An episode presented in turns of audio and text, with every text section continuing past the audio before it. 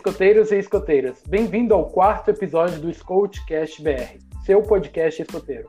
Hoje nós vamos falar um pouquinho sobre por que, que a gente participa desse movimento. E acredito que é pela simplicidade, pela amizade, mas a minha ideia sobre isso vem mudando um pouco ao decorrer do tempo. Hoje a nossa conversa vai ser um pouquinho diferente. Vamos falar sobre o que levamos do movimento escoteiro para a vida. Meu nome é Guilherme Coelho e eu estou na companhia de vários pioneiros. O primeiro deles, que vai se apresentar agora para a gente, é o Breno Vinícius. Fala galera, tudo bem com vocês? Aqui é o Breno, sou, sou escoteiro há cinco anos, sou do Grupo Escoteiro Felipe Lance, também já fui do Unicelva. E é isso aí, galera. Gosto de, sei lá, de tudo, é nós. Gosto de acampar, acampar é legal. De tudo. E para acompanhar com a ilustre presença também do Daniel Wink. E aí, gurizada? Aqui é o Daniel Wink, eu faço parte do movimento tem oito anos e tenho 18 hoje. Então, desde os 10, no finalzinho dos 10 anos já estava no movimento. E eu gosto muito verdade, de ouvir verdade. música. Uh, para acompanhar a gente também, meu irmão Gustavo Coelho. E aí, gente, tudo bom? Meu nome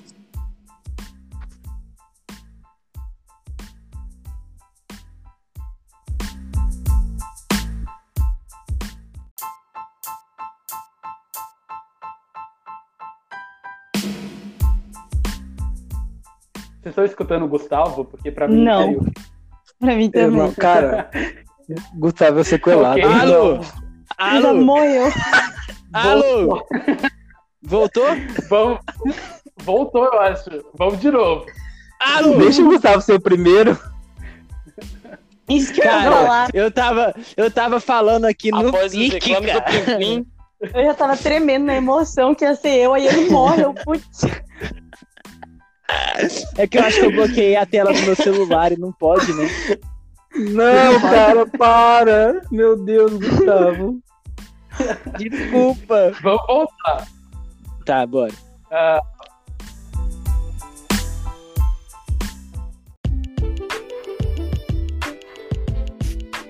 Para nos acompanhar também, o meu irmão Gustavo Coelho. Olá, gente, tudo bom? Eu sou o Gustavo, tenho tenho mais de 10 anos no movimento escoteiro e como que eu posso dizer? Hoje não estou no movimento escoteiro e que eu acho que é um motivo que vai vai ser algo a ser discutido hoje nesse podcast nosso. Sai da chamada. Mentira. E por último, mas não menos importante, Eren Moratelli para nos trazer um pouco de sensatez nessa roda de homens, né, Ellen? Por favor. Hum, meu Deus. Oi, oi, eu sou a Ellen. Eu tô no escotismo desde sempre, praticamente. Mas oficialmente registrada fazem uns 11 anos. É isso. Uau, 11 anos. Uau. A família é toda escoteira. Sim. Eu ia nas atividades isso. até na barriga. Ah, caramba. Eu acredito nisso, né? Mas enfim. Uau. A, a família do Daniel também é toda escoteira, porque a Juliana participou do nosso segundo episódio. Já vou fazer um merchan para você passar lá e escutar o nosso segundo episódio do Fogo de Conselho. Juliana Wink, Daniel, irmã do Daniel, está participando. O Daniel é o personagem daquela história que apagou o fogo do meu cabelo onde a Juliana conta um pouquinho dessa história lá no segundo episódio também. Dani, a gente teve a oportunidade de contar essa história. ah, é verdade, né? Lá no, no Elo, né? Eu não achei. É, a gente teve a oportunidade Mas não tinham falado história. que não pode. Mas não tinham falado que não pode falar o nome da pessoa de uma história? Você já falou quem é a pessoa da história? Eu falei, não mas a Juliana a participou. Né? É, justamente isso. A Juliana participou ah. e o Daniel tá participando agora. no episódio 2, a gente não falou o nome do Daniel. Entendeu?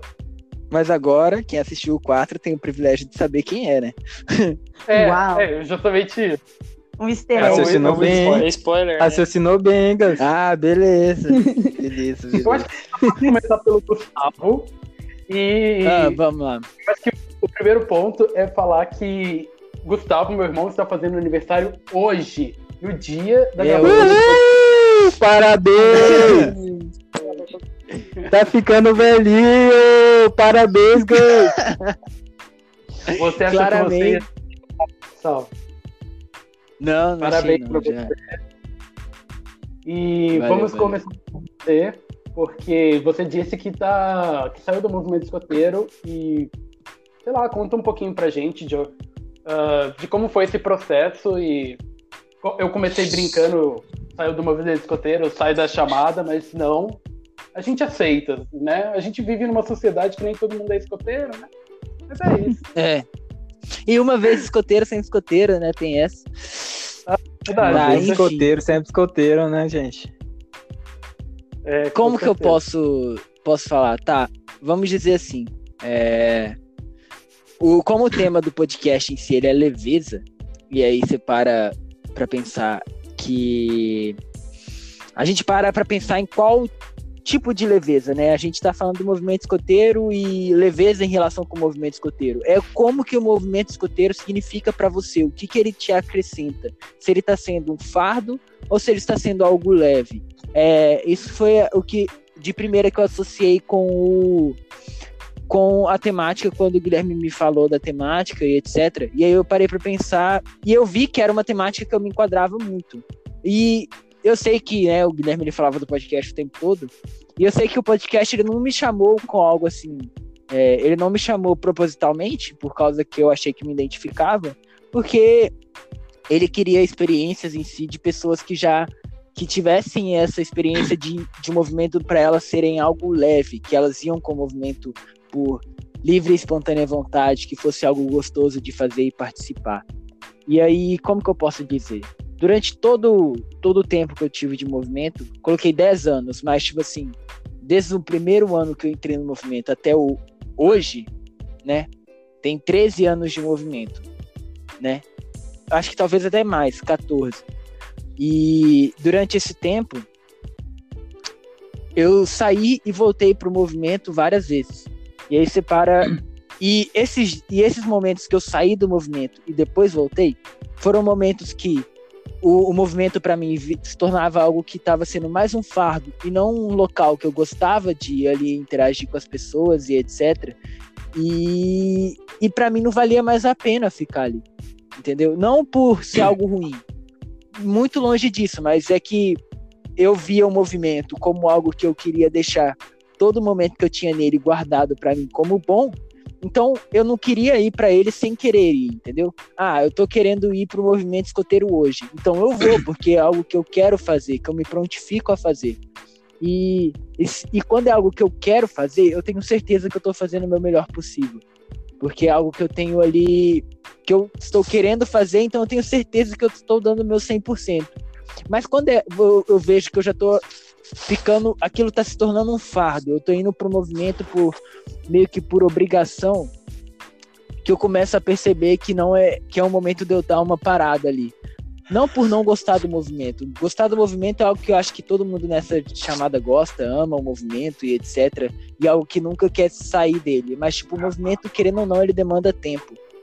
E, e esse tempo que você dedica para ele, é, na minha opinião, tem que ser leve. E aí, no momento que eu não tava vendo que o tempo não era leve, foi o momento que eu decidi em si dar uma afastada, né? E aí, durante esses 13 anos, eu me afastei um tempo, depois voltava. Hoje eu tô afastado. Eu me afastei hoje mais por causa de trabalho, é, trabalho e faculdade, que eu não tava conseguindo conciliar os dois sem que o escotismo fosse um fardo. Então eu tomei, eu tomei a decisão de dar uma pausa no escotismo, dedicar esse momento da minha vida a isso. E eu tenho, eu tenho certeza que o dia qualquer um dia para frente eu já vou estar tá, tá voltando, entendeu? Era mais essa questão que eu já conectei de cara quanto ao movimento ser leve. Isso é, isso é muito importante você conseguir levantar esses pontos para a sua vida, porque muitas das vezes a gente não consegue saber o que nos agrega e as coisas que nos desagrega, as coisas que não fazem sentido a gente participar. Justamente, justamente. Eu acho, que, eu acho que em algum determinado da nossa vida escoteira, a gente já parou para pensar se valia a pena a gente continuar sendo escoteiro.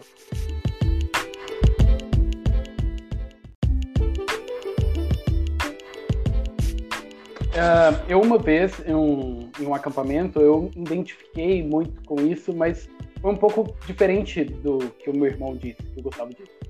Eu estava num acampamento, foi o Jamboree, e assim eu já começo com a minha história. Uh, a gente. Eu gostava, eu sempre gostei muito da banda Raimundos. Eu sempre curti muito. Uhum. Minha banda, assim, foi predileta por anos, sabe? E num acampamento, e eu conheci ela num acampamento que chamava Leão de Bronze, era um acampamento mineiro. Como eu já falei nos outros podcasts, uhum. e para quem não sabe, agora na roda tá sabendo que eu e o Gustavo somos mineiros, e a gente participou do movimento escoteiro lá em Minas. E Bons conheci... tempos, Leão de Bronze. É, e aí teve uma, teve uma música que eles tocaram no, num showzinho que eles fizeram que era. Ai, eu não sei o nome, mas era Complicada e Perfeitinha. Como é que? É, esse é o nome da música. É, esse é o nome da esse música. Esse é o nome da música? É. Ah, pra mim isso era um trecho é, da música. Meu Mas Deus. essa Meu música Deus, pra mim me lembra muitas coisas. E a gente começou a, a pular e, e, e gritar, foi muito divertido ali aquele momento. Rodar o lenço, fui... né? O famoso rodar o lenço. Sim, eu falei pra minha amiga, sobe no palco. Ela, o quê? Aí eu já joguei ela no palco e ela subiu e começou a se divertir, subiu e cantou lá em cima. Aí, aí essas coisas a gente vai se vendo, assim. Eu acho que ali, nesse momento, onde eu tava com os meus amigos, não é pelo fato da, de eu jogar minha amiga no palco ou de estar tá cantando a minha banda preferida, sabe? Mas é pelo fato de estar num ambiente que me agrada, estar num ambiente que ah, é leve. E Entendi. ali eu me dei conta de que eu, que eu gostaria de ficar nesse movimento. Eu uhum. me dei conta uh, eu, eu, me, eu, percebi que eu, eu, percebi o oposto que o Gustavo percebeu, né? Uhum. Me dei conta que eu gostaria de ficar. Então, logo sim, depois, sim. essa mesma música foi tocada no Jamboree de 2012, no do na, Rio de Janeiro, final, é, do Rio de Janeiro, no final do Jamboree. E assim, o pessoal começou a rodar o lenço, né, que o Gustavo estava dizendo, e esse lenço uhum. batia na nossa cara, entendeu? As pessoas não sabem rodar o lenço direito. Mas o legal é que ninguém se importava, né? O legal é que ninguém se importava, velho. Tava todo mundo divertindo e tava na... Tava aceitando o lenço na cara ali. É, tava todo mundo pulando, rodando o lenço, né? E batendo na cara de todo mundo, né? Acabou o show e tal. E aí a gente tava todo com a cara vermelha. Mas para mim ali foi um momento muito marcante também, que eu me coloquei, uhum.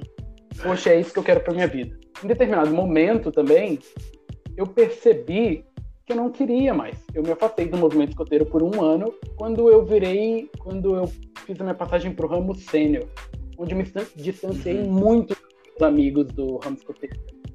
E uhum. esse, esse vínculo que eu tive no movimento escoteiro, eu nunca tive nem no ramo sênior e nem no ramo pioneiro. Então, cada ramo ele tem uma característica muito única, né?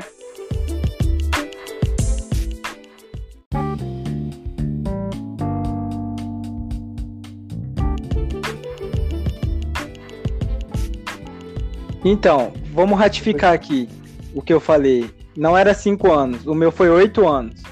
Eu contei errado. Eu entrei em 2012. Então são oito anos de escotismo aí. Acertou, miserável. É matemática aqui. Fiz, ah, peguei um papelzinho, peguei um papelzinho aqui e fui fazendo as contas aqui, ó. 2 mais 3 é 10, hein, gurizada?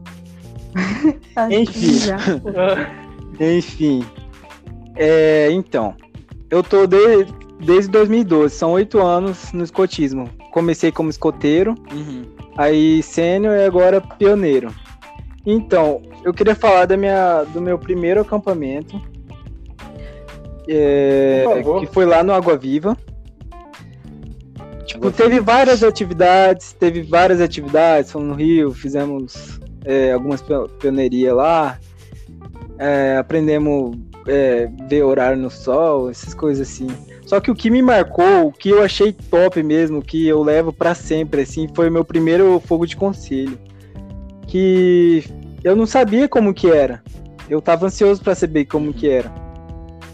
Aí foi, a gente fez vários sketches, é, conversamos lá no meio e tal. Aí no final cantou a música do Fogo de Conselho lá. E aí todo mundo entrela, entrelaçou as mãos. Cara, isso daí, cara, eu juro pra vocês, me deu um. Como que eu posso dizer? Eu fiquei muito emocionado na hora, sabe? Tipo, eu falei, cara, esse movimento aqui Uhum. é pra mim. Porque eu senti Eu acho que é, a irmandade, entendeu? Com todo mundo, sacou? E aí isso me, tá ligado? me deixou, sei lá, é, focadão no, no movimento. Eu queria ir todo sábado, todo sábado, todo sábado. Aí foi, foi indo, aí nesses oito anos eu me afastei um pouco também, por demandar, demandar de, demanda de tempo. E aí foi nessa ida, volta, aí eu, aí eu fui pro Unicelva, porque lá no Felipe Landes tinha acabado os seniors. Aí fiquei lá um bom tempo lá no Unicelva, aí depois eu parei, aí depois eu estou aqui no vol- voltando pro Felipe Landes. É mais ou então, menos cara, isso. você vê como. Você vê como, tipo assim. é, são coisas marcantes em específico em cada, em cada momento que você tem no, no, no movimento escoteiro que te fazem é, não querer sair do próprio movimento. Uhum. entendeu? Por exemplo, como que eu posso dizer? É, eu, dentro do movimento, eu tive quase as mesmas experiências que o meu irmão. Por quê? Porque era pouco tempo, pouco, pouco tempo de idade diferente um do outro. A questão era que ele era de uma patrulha, eu era de outra. Então a gente meio que que era sempre assim, eu interagia mais com minha patrulha, ele interagia mais com a dele. Só que tipo, em questão de acampamento, assim, exemplo, Jambori, Leão de Bronze, ele tava, eu tava também. Então, essas experiências que ele tinha, por incrível que se pareça, eu também tava tendo. E não só eu, mas, tipo, todo mundo da minha patrulha que tinha a mesma faixa etária, não marcava só a mim, tá ligado? Marcava a, a um amigo meu. Então, tipo, isso que fazia dar um. dar uma. dar uma vontade maior de ir no movimento. Porque aquele amigo que eu tinha dentro do movimento teve a mesma sensação que eu tive com aquela experiência e ele também ficou mais energizado com o movimento com isso. E aí ele viu que eu também fiquei, e aí ele ficou mais por causa disso, e é isso que vicia a gente no movimento escoteiro, entendeu? E aí eu acho que sempre isso de querer estar ligado e conectado ao movimento escoteiro é por causa não das coisas que você faz dentro do movimento em si. Ah, dentro do movimento a gente aprende tal e tal coisa, a gente aprende a ver a hora no sol. Não isso, mas eu acho que, tipo, o que faz a gente ser apaixonado pelo movimento em si é o fato da gente conseguir. da gente conseguir. É, é essa interação que a gente tem com as outras pessoas do movimento. Que eu acho que é a interação única, não é aquela interação que a gente tem no nosso dia a dia na faculdade ou no trabalho. Não são interações que a gente consegue dentro de outros meios. Eu acho que, tipo, o meio do movimento escoteiro ele é único por causa disso. Porque as pessoas Ele- conseguem ter interações entre si que não se encontram em outros lugares, sabe? De maneira muito diferente. É, ele, o movimento escoteiro, como você está dizendo, eu achei fantástico. Ele proporciona, ele proporciona momentos onde você não passa na escola ou na faculdade. Ele proporciona um momento onde você vai brigar com o seu patrulheiro porque que ele não lavou a louça, entendeu? Como, aonde em que você já brigou com um amigo seu porque ele não lavou a louça?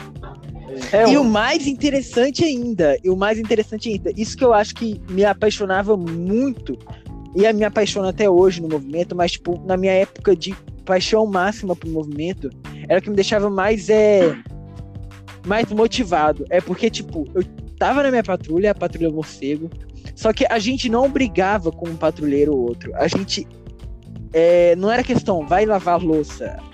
A nossa interação não era assim. É porque a gente sabia que, como equipe, cada um tinha que fazer sua parte. Ah, se ele tá buscando água, que pode ser teoricamente o pior trabalho entre os patrulheiros, o aguadeiro, É mesmo. Tá ele, ele, não- ele, não, se- ele, ele não se importava, sabe? Porque ele sabia que ele tava, que ele tava fazendo o papel dele pra patrulha em si, entende? Então era meio que. Ah, hoje é seu dia de lavar louça. Demorou, mas eu sei que enquanto eu tô lavando louça, o meu, o meu colega de patrulha, ele tá lá é, arrumando a pioneiria pra ela ficar melhor, a gente ganhar mais ponto na avaliação de pioneiria. Entendeu? E ganhando mais ponto na avaliação de pioneiria, a gente pode acabar ganhando a premiação do acampamento, entendeu? E era, era esse tipo de, de parceria que eu achava que você não. você não, não encontrava em outros lugares. Tipo, ah, você tem que lavar a louça porque hoje é seu dia de lavar a louça. Não, a gente lavava a louça porque era nosso dia de lavar a louça, mas eu queria estar ali lavando louça porque eu sei que tinha outra pessoa fazendo outra coisa importante, entendeu? Que era o que eu achava que, cara, para mim esse foi um dos melhores momentos no escotismo, porque eu tava numa patrulha que todo mundo pensava do mesmo jeito e que conseguia fazer as coisas do mesmo jeito e gostava de estar junto. Ah, se a gente tá trabalhando, tá todo mundo trabalhando agora. Se é momento de ficar parado, de descansar, descansa todo mundo junto, entendeu? Então esse pra mim foi tipo o melhor momento dentro do movimento, da minha vida. Foi uma época muito boa, a da Patrulha Morcego. Uau, obrigado por compartilhar. Alguém mais quer compartilhar alguma coisa com relação a esse tipo de coisa? Algo que o Gustavo falou? Eu não quero compartilhar, mas eu quero meio que tipo, concordar. Uma coisa que eu sempre percebo que, tipo, as amizades que você tem no movimento são totalmente diferentes que, das que você tem na vida. Porque, tipo, a pessoa entende por que você tá lá. Ela compartilha os momentos e as atividades junto com você. E se chegar num amigo seu do colégio e falar, cara, fiquei o final de semana inteiro no meio do mato, ninguém vai entender isso. É totalmente diferente. Eu acho que isso que é o legal, sabe? Esse brilho que só a gente vê, isso que torna o escotismo especial, porque é totalmente diferente de qualquer outra coisa.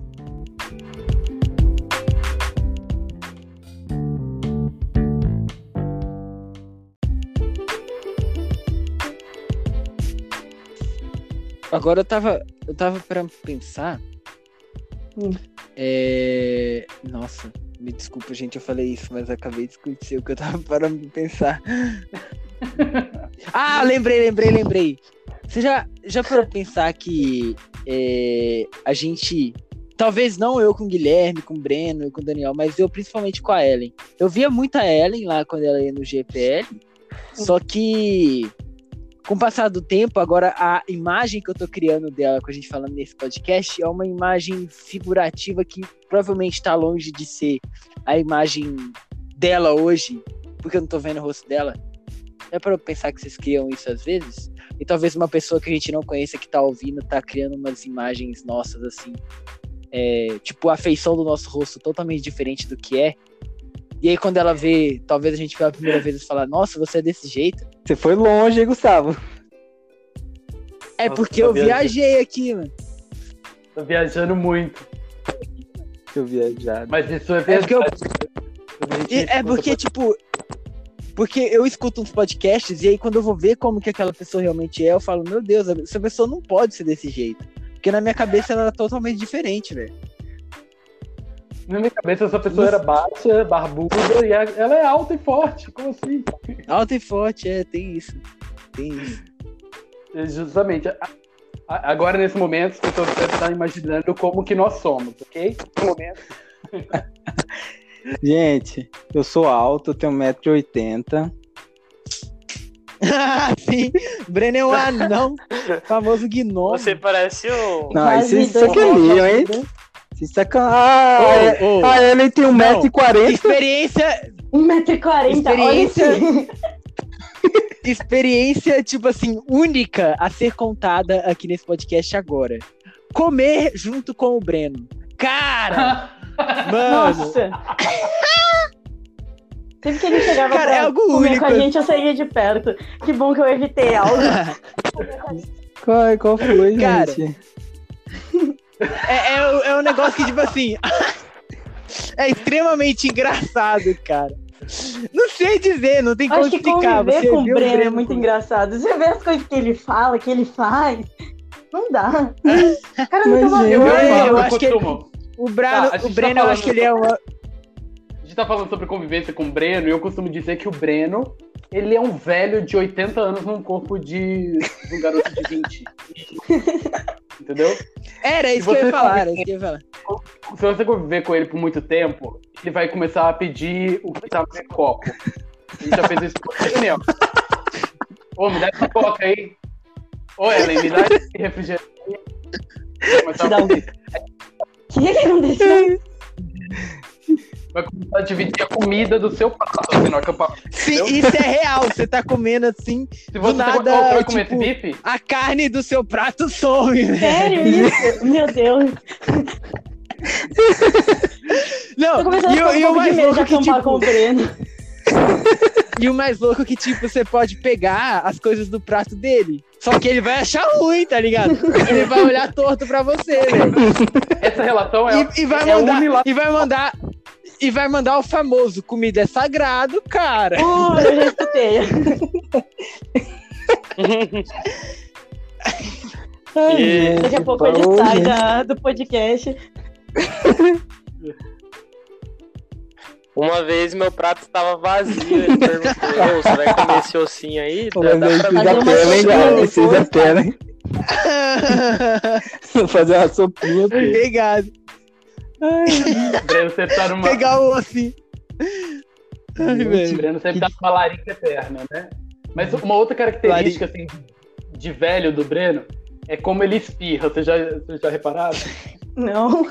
Não, Não, isso só você reparou, mesmo, mas é realmente real. tá de Amigo, Você sacanagem. já me contou. Meu Deus. É aquele que negócio sem exagerado. classe alguma. É aquele você negócio sem classe exagera e alguma. você fala, entendeu? Você fala, Breno, espirrei aqui. Enquanto isso, se você for na tropa escoteira, entendeu? Que são jovens, que estão assim, na puberdade e tal, eles têm vergonha de espirrar. Eles espirram assim. Perdão, desculpa. Breno, não, Denuncie ele- É aquele que você segura. se ele É, espirrar aquele, na é aqueles espirros que você segura. Gente, se ele não espirrar na tropa escoteira, o pessoal levanta da ferradura e sai, faz outra. Gente, não pode segurar espirro, não, galera. Verdade, faz mal. Nisso eu concordo. Viu? Ah, não, agora é sério, agora é sério. Breno, aquele dia que a gente foi lá no centro, você foi espirrar e tirou a máscara pra espirrar, não pode fazer isso, cara. Meu Deus, Breno. Eu quero só as pessoas que tiram a máscara pra respirar melhor. Ó, só lembrando, eles saíram para ir pro centro, era algo essencial? Só perguntando aqui. Ah, é verdade. Furaram a Era. quarentena, é isso mesmo? Claro. Não. Era Não, super gente. essencial. É super Essencial. essencial chupar um picolé, sabe? Nossa, eu não Mentira. Não, eu fui pagar com. Mentira, Não. mentira. Foi pagar, foi pagar a conta, gente. Sério. É, eu, No eu fui centro? pagar conta e ele me. E como. Eu até postei isso no Instagram. Como o Breno tem carro, ele me pegou e a gente foi fazer compra. A gente comprou algumas coisas.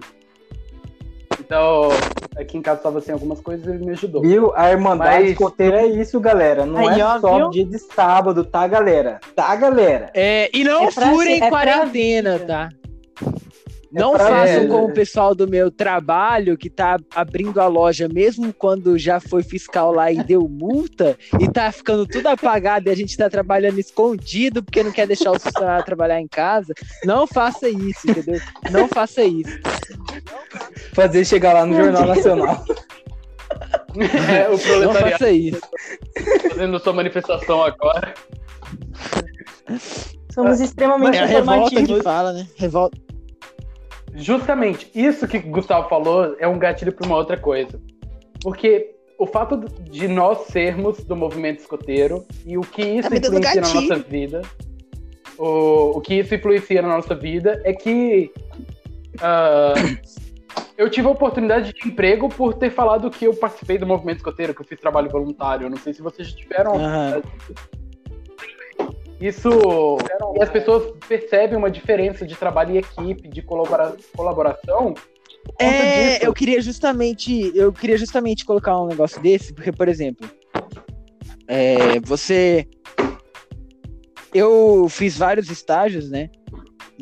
Esse estágio que eu tô fazendo hoje é o primeiro estágio que eu não trabalho, tipo assim, é, com que eu não trabalho na sozinho, sozinho entre aspas, né? Que a minha área, o meu setor, não sou só eu. Então é um setor que tem uma equipe no meu setor.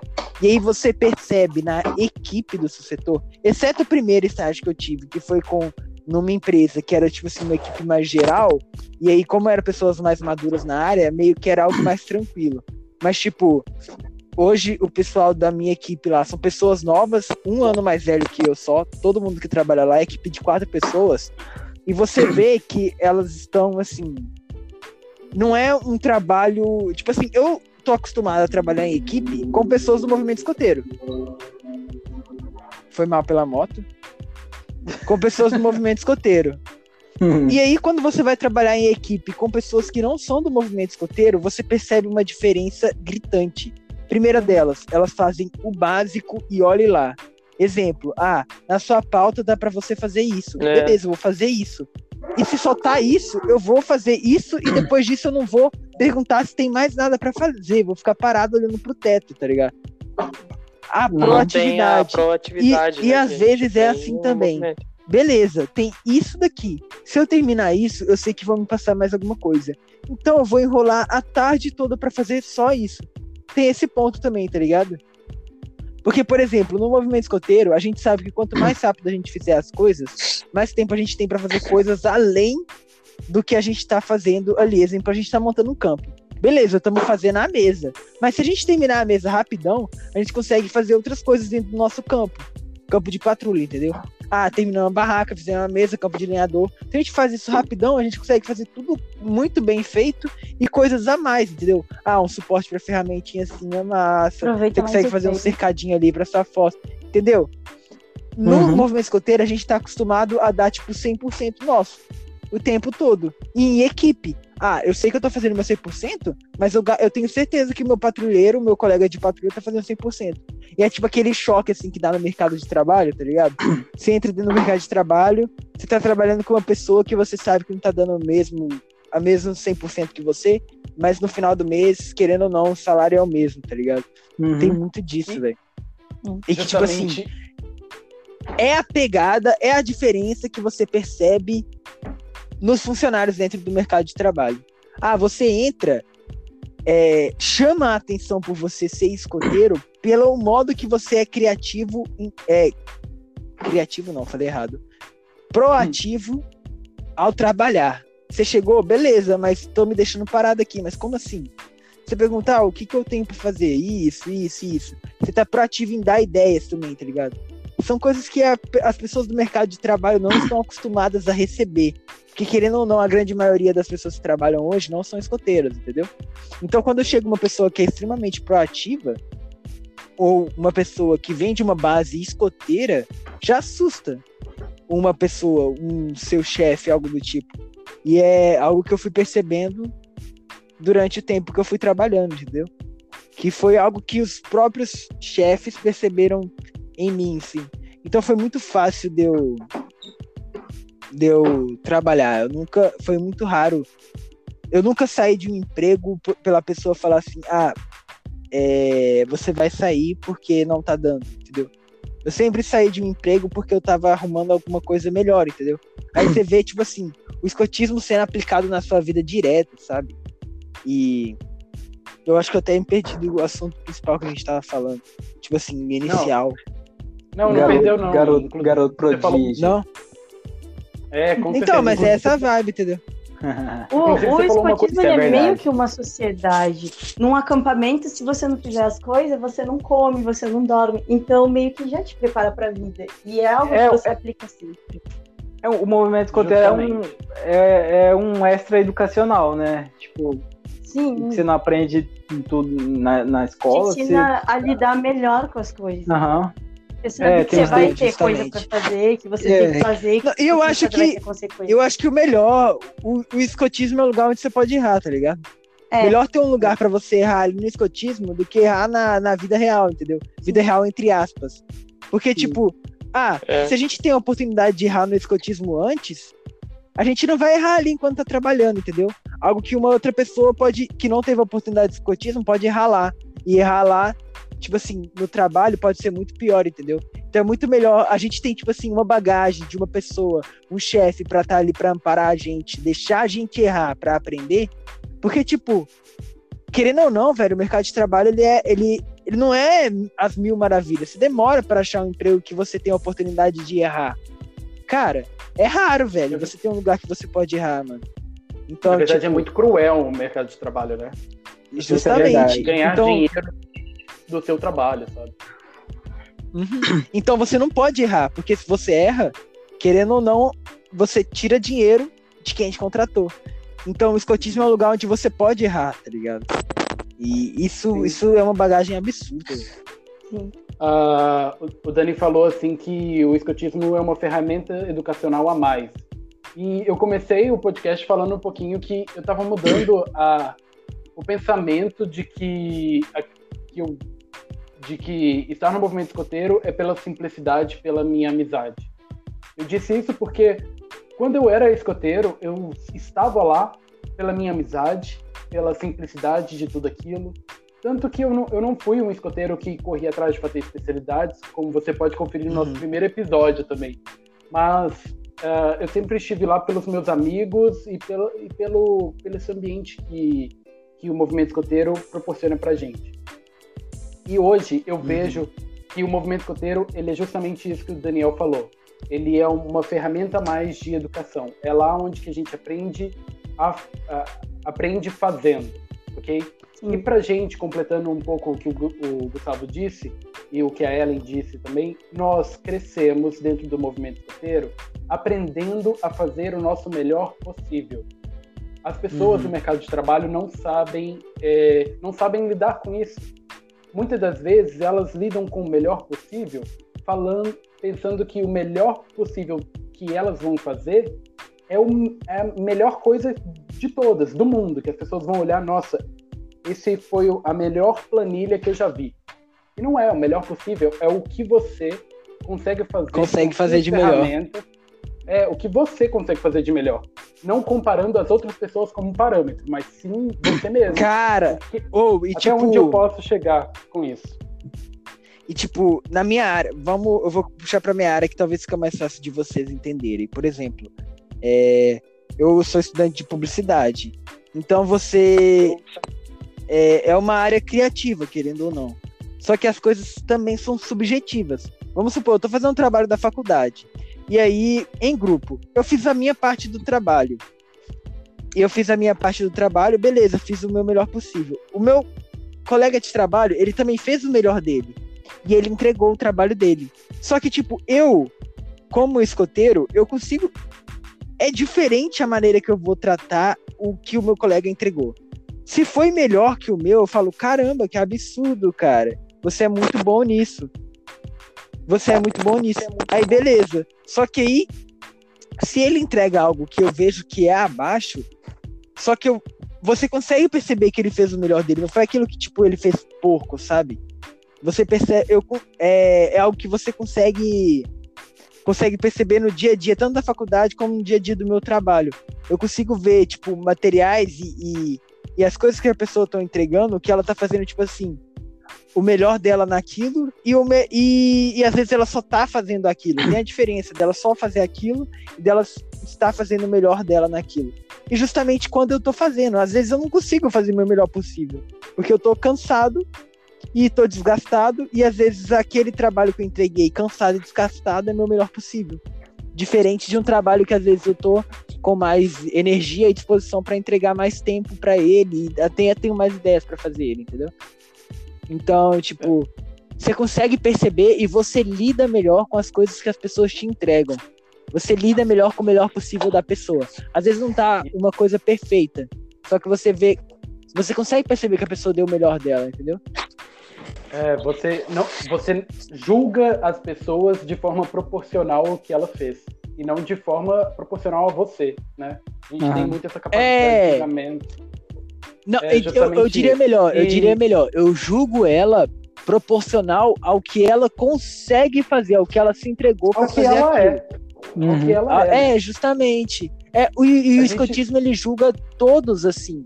É, porque ele não quer que ela faça, por exemplo, no Lobinho, é, você vai fazer um artesanato. Vai ter artesanatos de maneiras diferentes. E se chegar um artesão profissional lá e for avaliar, ele vai avaliar conforme o que ele faz, um artesão profissional. Então ele vai pegar, ah, esse lobinho ele tem oito anos de idade, ele fez isso, ah, para a idade dele ele tá absurdamente avançado. Só que quando você é um chefe, você não é um artesão profissional. Você vai avaliar o que a criança aprendeu com aquilo, entendeu? quanto que ela se dedicou para aquilo. Porque você vai cobrar a criança se, ela, se você viu que ela fez aquilo de mau jeito, que ela, você sabe que ela conseguiria fazer mais aquilo, fazer aquilo melhor, que ela não deu o seu melhor possível, entendeu? Você vê que a cobrança no movimento escoteiro é diferente. O modo que você faz as coisas é um modo que gera pro escotista, é escotista, né? Isso. Uma, uma forma. Você gera no escotista uma maneira dele aprender dando o seu melhor, entendeu? Que eu acho que é um, o- a diferença do, do, da, do educacional do escotismo para todos os outros, todas as outras maneiras educacionais, entendeu? Sim. Você falou escotista, mas você quis dizer jovem. O escotista é o chefe. Ah, Ah, tá, mas jovem. ca- Beleza. Isso, ma- mas, no caso é justamente isso. Quando a gente, quando o escotista, né, o chefe, proporciona isso para cada jovem, ele coloca cada um do movimento escoteiro como protagonista da sua própria vida, das suas próprias escolhas.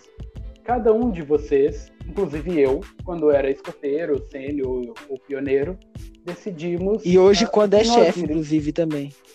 é, decidimos o que iríamos fazer, né? Decidimos se a gente quer fazer realidade de natação ou de ah, arte origami. Nós decidimos isso. O chefe não falou, não, é, ele te incentivou, mas ele não falou faça tal especialidade.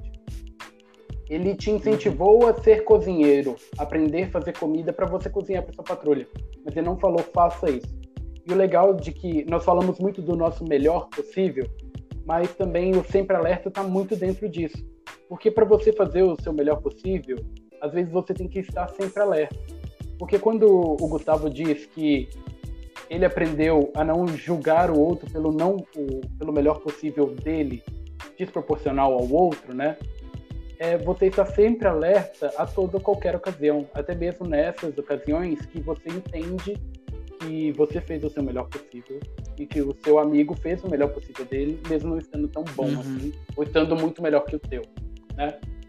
Ah, com isso, a gente vai se encaminhando um pouco para o final. Alguém mais quer falar alguma coisa? Quer complementar? Ótimo. Dessa forma a gente vai se despedindo. Foi muito bom conversar com todos vocês. Ah, pela primeira vez a gente gravou com muitas pessoas. Eu fico muito feliz que todos participaram. Obrigado, Breno, Daniel Wink, ah, Gustavo Coelho, Ellen Moratelli. Muito obrigado. Ah, eu deixo aqui também. Só queria, só queria deixar, falar um negócio que a primeira vez que eu li esse sobrenome da Ellen, eu li Ellen Mortadela. Eu falei, como assim, cara? Padrão, Aí eu, não- padrão. Então, Aí eu falei, é- Mortadela? é isso. Cresci com isso, cara. Fica, fica tranquila. O meu sobrenome é Pinto, Guilherme Pinto Coelho. Putz, A gente, a gente cresceu com várias piadas que. Sobrenome tá aí pra vezes- isso, né? É pra fazer piada. É. Justamente. justamente. Ô, só que o seu até que é chique, velho. É, É, mo- mo- italiano, cara. Aí, eu, eu, Ah. eu pronunciei certo, Ellen. Moratelli. Moratelli, tá certo. Moratele. Ótimo. Moratelli. Moratelli. Tivemos a ilustre presença da Ellen Moratelli. E Moratelli. dessa forma a gente vai se. Dessa forma a gente se despede. Não se esqueça de, se você tiver alguma história para contar, seja qualquer, qualquer história de qualquer tema, mande para o nosso e-mail coachcastbr4 ge- arroba gmail.com. Se você não quiser que a gente fale o seu nome na história, não tem problema. A gente troca o, o nome, o seu nome ou o nome dos personagens da sua história para um outro nome qualquer, tá bom? Siga a gente também nas redes sociais, no Spotify, no YouTube, no Instagram e acompanha o acompanhe o nosso trabalho que estamos fazendo o nosso melhor possível em cada podcast, ok? Sempre alerta, até a próxima.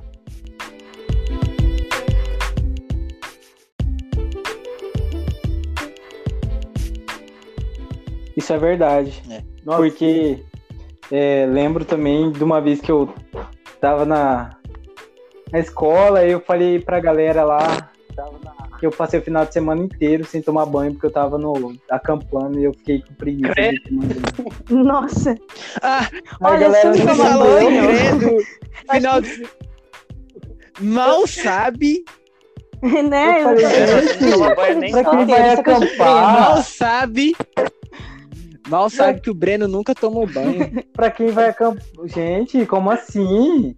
Não, tem que aproveitar o Não, máximo, não, gente. mas, Tem que tomar Breno, banho, eu vou te defender. Eu vou te defender. Jamboree do Rio de Janeiro, fila pra tomar banho era coisa era uma coisa gigante. E segunda parte, o banheiro era extremamente nojento. Eu acho que no Jamboree do Rio de Janeiro eu tomei banho uma vez Realmente. ou duas no máximo. Em um acampamento de sete dias, cara.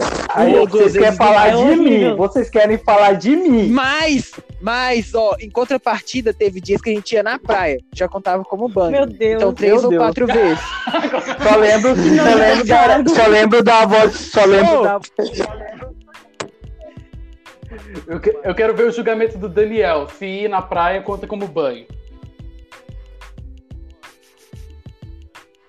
Olha. Ô, mas se, se levando em consideração, levando em consideração que você vai entrar no banheiro do Jamboree e vai encontrar uma bosta em cima do chuveiro, pra mim con- conta Nossa, como banho. velho. chuveiro. Meu Deus. Conta como banho, Putz, conta é. como banho. é sacanagem. Solteiro vai em, em praia pra tomar banho. Nossa, pra mim, É, O próximo episódio que a gente for gravar assim com, com os pioneiros vai ser sobre banheiro de acampamento. Banheiro de acampamento. Fogueira, cara. no- ô, Banheiro Não, de acampamento. Cara, e eles faziam a gente fazer latrina nos acampamentos e ficava aquela nojeira naquele buraco. Ah, uh, quero vomitar. Ah, não, banheiro em acampamento. Ó, banheiro, eu acho que dentro do banheiro de acampamento a gente pode colocar muitas outras temáticas, tipo, Conversa em no banheiro. é uma temática. entendeu? Nossa. Cagar em acampamento é uma temática. Dupla pra cagar no banheiro, né, Daniel? Tinha que Dupla. ter o apoio, a amizade lá. É, Passar o tempo. Na broderagem, que Broderagem. Quando você finalmente acha o A banheiro gente tá- vazio, vem a A pessoa. gente tá indo, Oi, tudo bem? a gente tá indo, a gente tá indo pra um lugar que não tem volta, entendeu? Agora mesmo a gente acabou de perder 20 ouvintes. 20 ouvintes. Mas, Mas- ganhamos 50, porque pessoas estão interessadas no verdadeiro movimento escoteiro. aquele que você segura bosta um final de semana inteiro Volta com a barriga duas banheiro. vezes maior, de tanto que te dura. desculpa, Duas falar pra maior. vocês. Eu não, eu não seguro. Eu não seguro. Me desculpem, mas eu não seguro. O Breno é aquele que ferra o Breno? banheiro. O Breno, o Breno não é aquele que caga. Ele, ele não é aquele que segura. Ele é aquele que ferra primeiro que todo mundo, porque ele pega o banheiro limpo. Ele Ele é é o aquele cara que, que vai pensa, no ele ônibus fala. e usa o banheiro do ônibus. Sinto, sinto Ele é muito. aquele que Qualquer lugar. Ele é aquele que na semana antes do acampamento, ele não caga pra cagar no- quando chegar no acampamento e ficar tranquilo lá. Tudo de privada no acampamento. Cara, agora que tudo explodiu na minha cabeça, cara. Eu acampei errado minha vida toda. cara. Eu acampei errado minha vida toda. Pronto, você deu Cara. ideia pra ele. Uma delícia. A censura subiu. Ai, cara. Foco, foco, É, galera. errado mesmo. Calma que eu tenho que me recompor depois desse momento. O que Droga, traz leveza no movimento escoteiro? Então, os banheiros. Ah, o que traz leveza é depois daquela, né? Da famosa. Do descarrego. Isso aí traz leveza. é, isso Do descarrego. Agora vocês entenderam é Ah, entendi o tema, pô. Ai, meu Deus. Meu Deus, Vocês meu estão- vocês Deus. estão levando o tema de leveza pro outro lado, não é assim. Foi Chegou mal, nesse galera. assunto. Sei lá. O sempre todo, vocês já perceberam que na maioria dos assuntos sempre vai ter bosta no meio. É, Óbvio. né?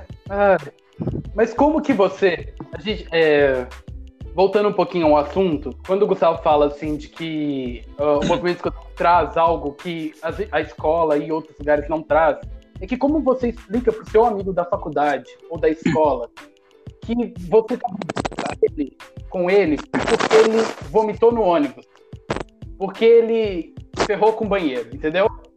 Como que você explica isso? A gente não tem nenhum laço disso antes de morar com um amigo, antes de, sei lá, casar e morar com alguém, entendeu? A gente não tem esse laço, a gente tem esse laço no movimento escoteiro.